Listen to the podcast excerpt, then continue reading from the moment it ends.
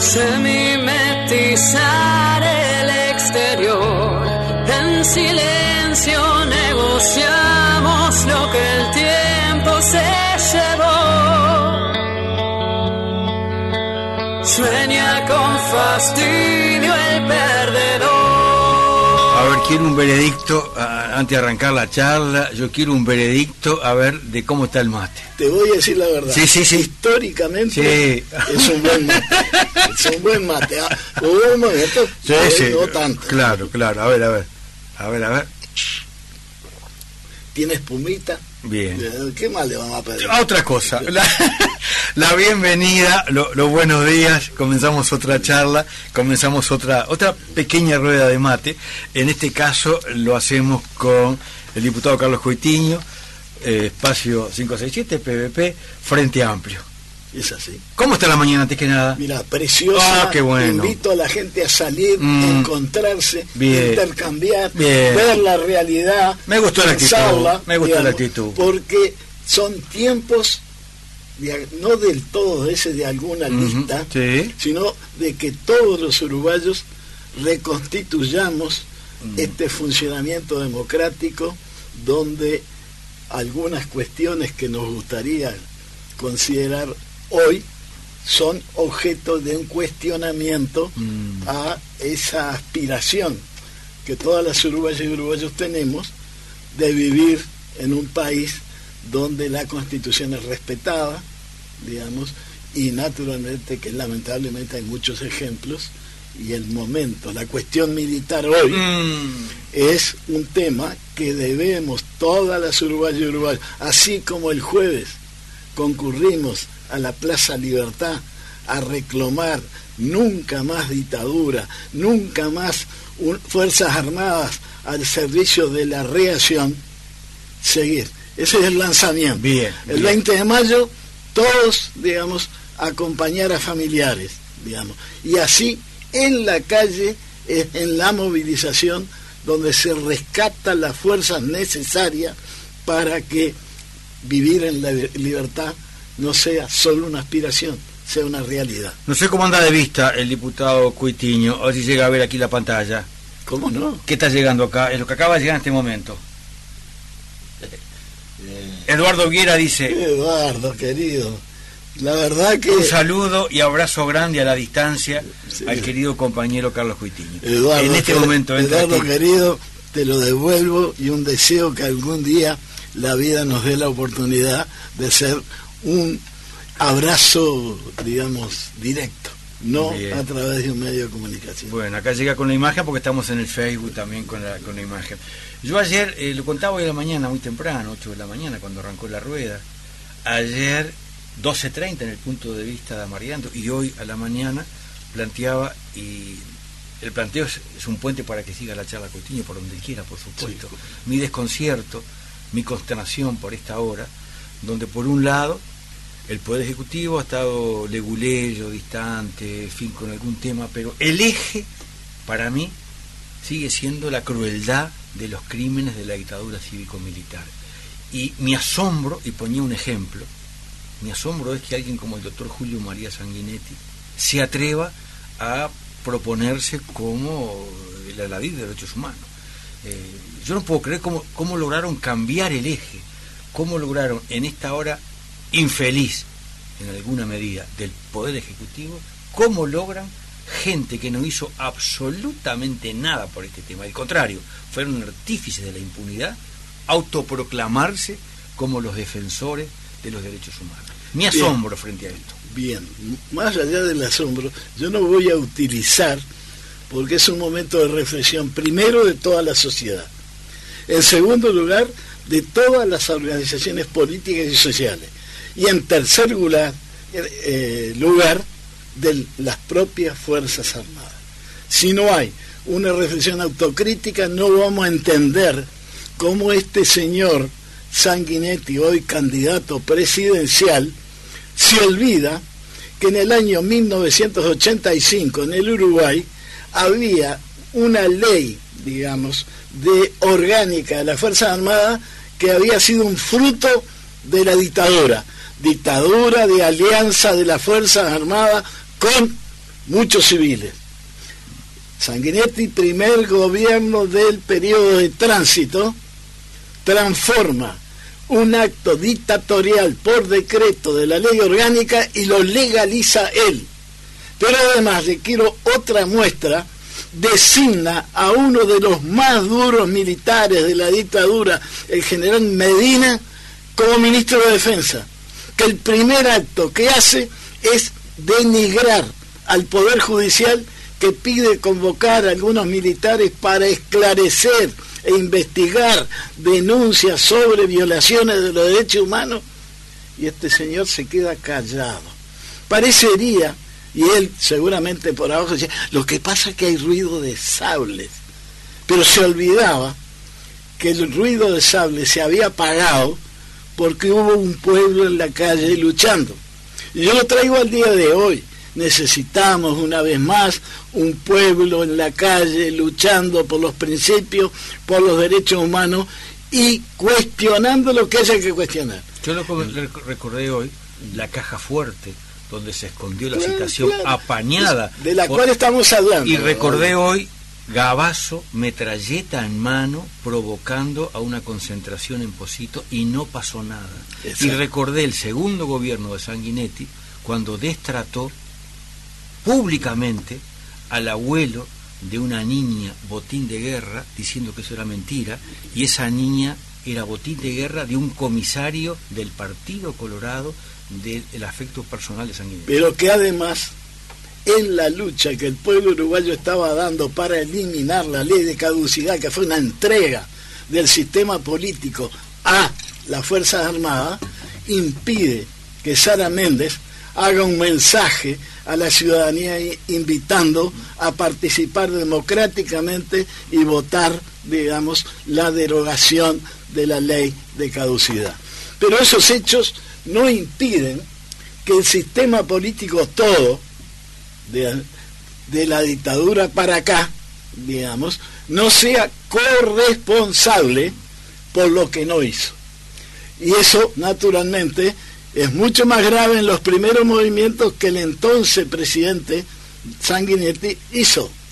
Pero de eso, desde el año 85, han pasado 34 años en los cuales, ¿cómo voy a evitar yo, digamos, de expresar una mirada autocrítica de lo que desde el Frente Amplio no hicimos. Desde el Frente Amplio y desde el 2005, digamos, estamos hablando 15 años atrás, en que fuimos el gobierno nacional y fuimos los mandos de las Fuerzas Armadas. Por tanto, necesitamos reflexión, necesitamos modestia, necesitamos reconocer nuestras debilidades, porque hoy sigue planteado en los mismos términos.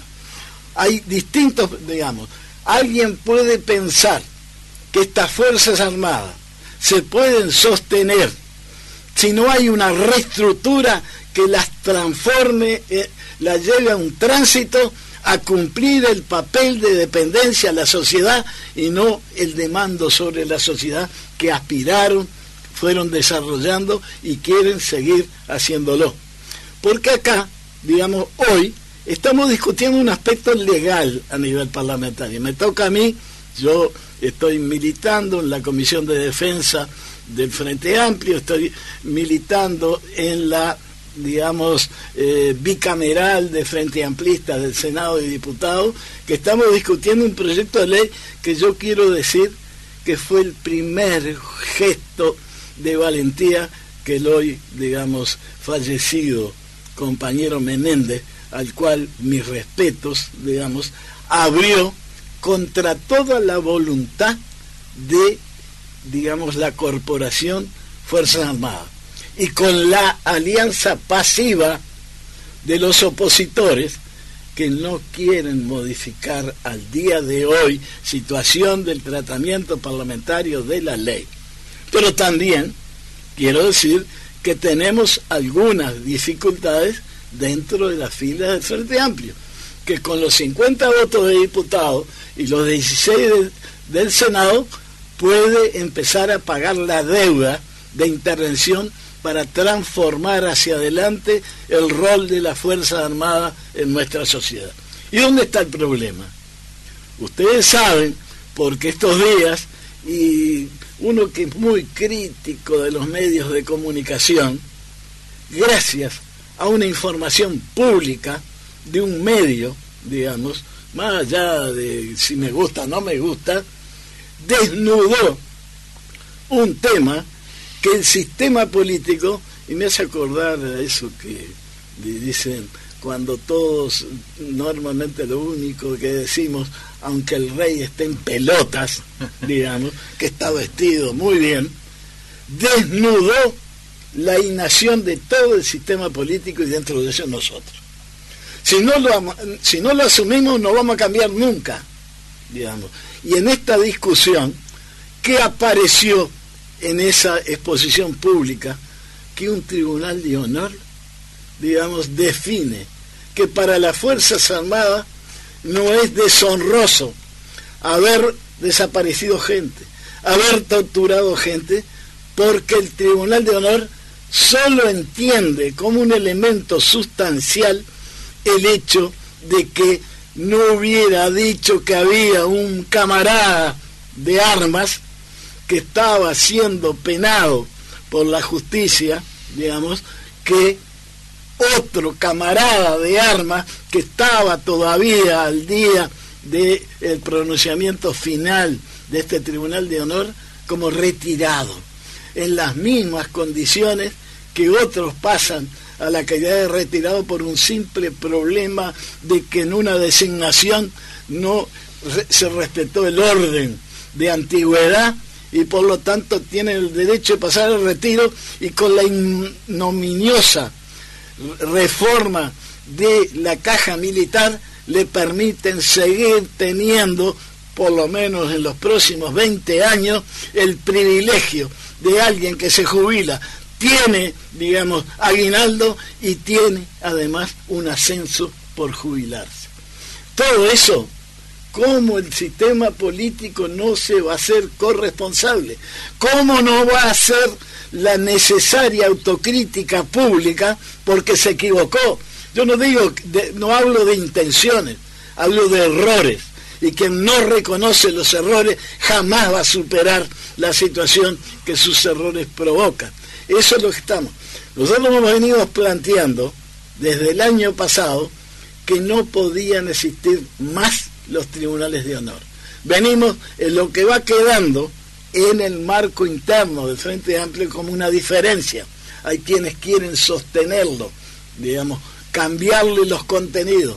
Otros, como el PDP, viene planteando hace meses que hay que eliminarlo. Es un organismo, en las instituciones públicas, solo, digamos, basta que el Poder Judicial inicie un trámite frente a una denuncia y que haya culpabilidad y en el ámbito interno, a partir de un trámite administrativo, perfectamente puede ser echado con pérdida de todos los derechos. En la Fuerza Armada se puede torturar, se puede matar, se puede desaparecer y se premia. Seguimos ya la charla con el diputado Carlos Coitiño. Una, una duda, porque toda esta situación yo no, no sabía, casi no hay en el mundo, me cuentan, tribunales de honor militar. ¿Cuántos países tiene este Mira, ¿Tienen el dato o no? Prácticamente hoy quedan este, dos o tres en el mundo. En el mundo. En el Uruguay es la herencia de la política española con sus colonias, mm. donde viene, el Tribunal de Honor viene de esa época y España la anuló, Argentina la anuló. Argentina, que fíjense que no es el modelo hoy más avanzado, lo eliminó. y nosotros podemos estar dudando que ese ha sido un obstáculo para que la Fuerza Armada recuperara un rol que han conscientemente perdido. Ya volvemos a este tema para quedarnos pensando. En el mundo, dos o tres países.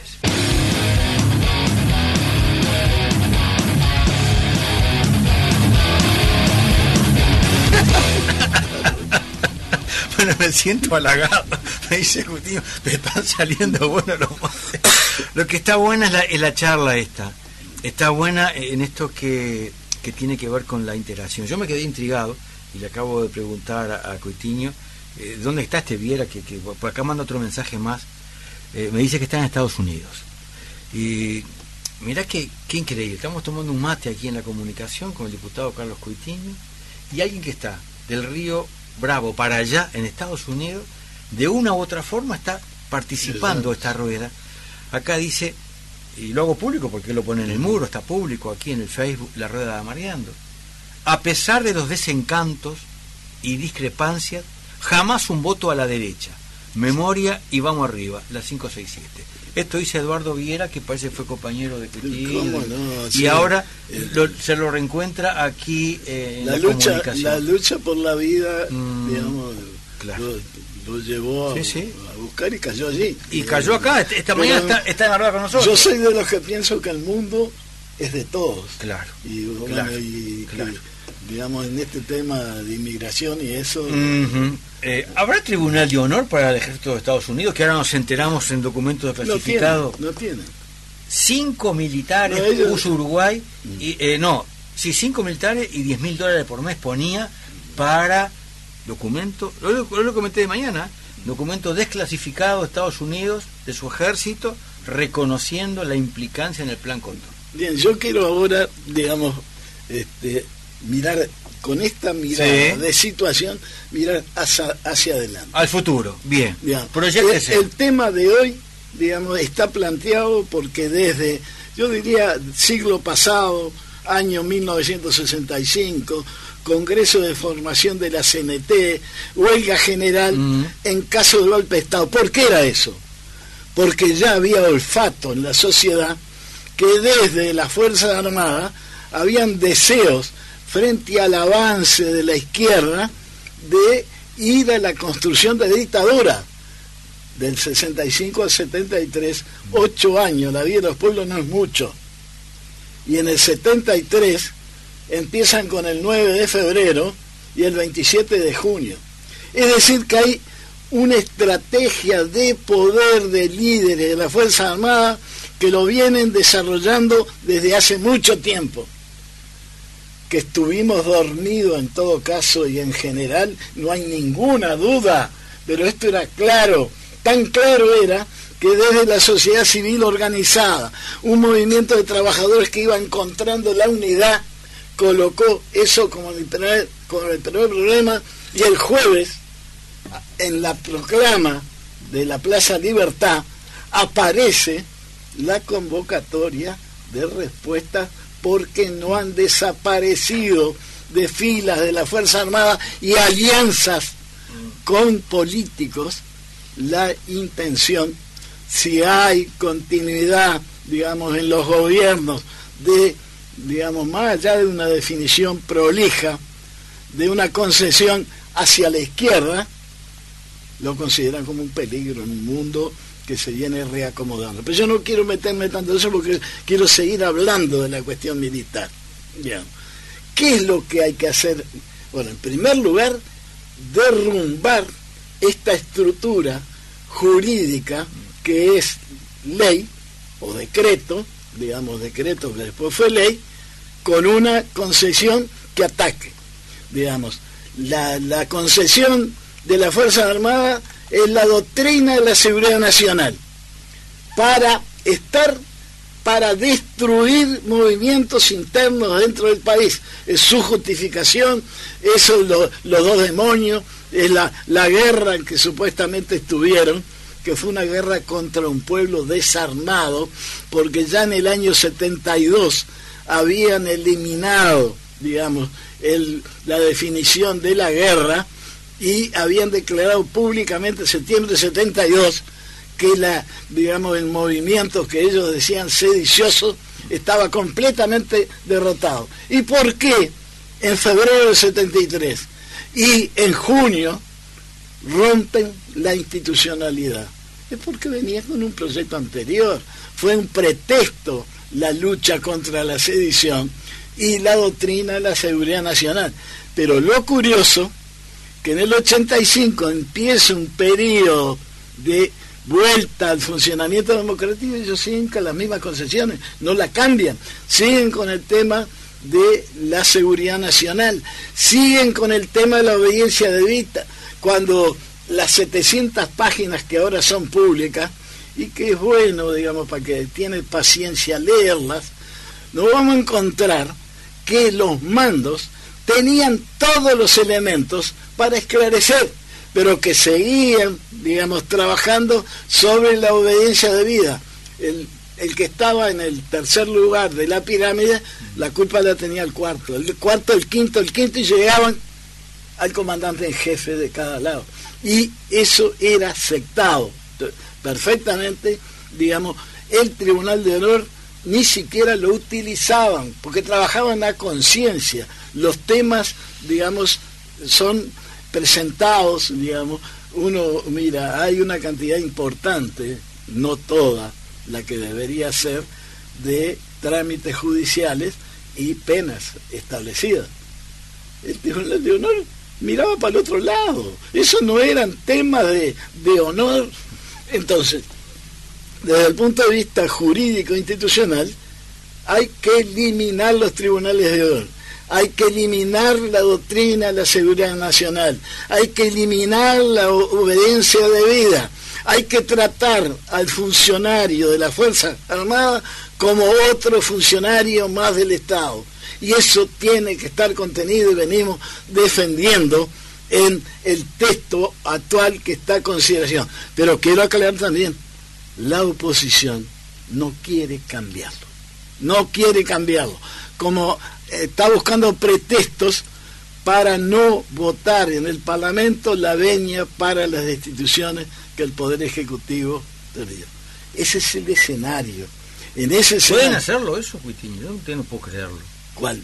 El no dar el voto. No, lo que pasa es que la Constitución... Si no dan, ¿qué pasa? La Constitución establece que se necesitan tres quintos. Y si no dan el voto, ¿qué pasa? Quedan. Yo, estoy asombrado con eso. ahí hay un, trámite leguleyo que no quiero meterme porque pero, quiero confundir. Pero, del delicado, ¿no? Claro que es delicado. Y eso es retroceso. Alguna vez debemos recordar que hace mucho tiempo que en el Frente Amplio el objetivo de una reforma constitucional mm. para modificar las bases de sustentación vigente que vienen del año 34 Muyadé y el fascismo, y el Frente renunció a dar la batalla. Y es una batalla que se gana con la gente, digamos. Si no vamos a la gente, vamos a seguir perdiendo, tener resultados desfavorables. Podremos ganar elecciones, pero en el tema de la relación de poder entre la Corporación Fuerza Armada y el Poder Civil, vamos a seguir digamos, en una situación de equilibrio donde ganan más ellos que el pueblo. Por lo tanto, digo, los temas están ubicados. El PDP ha tenido en todos lados una posición muy clara, digamos.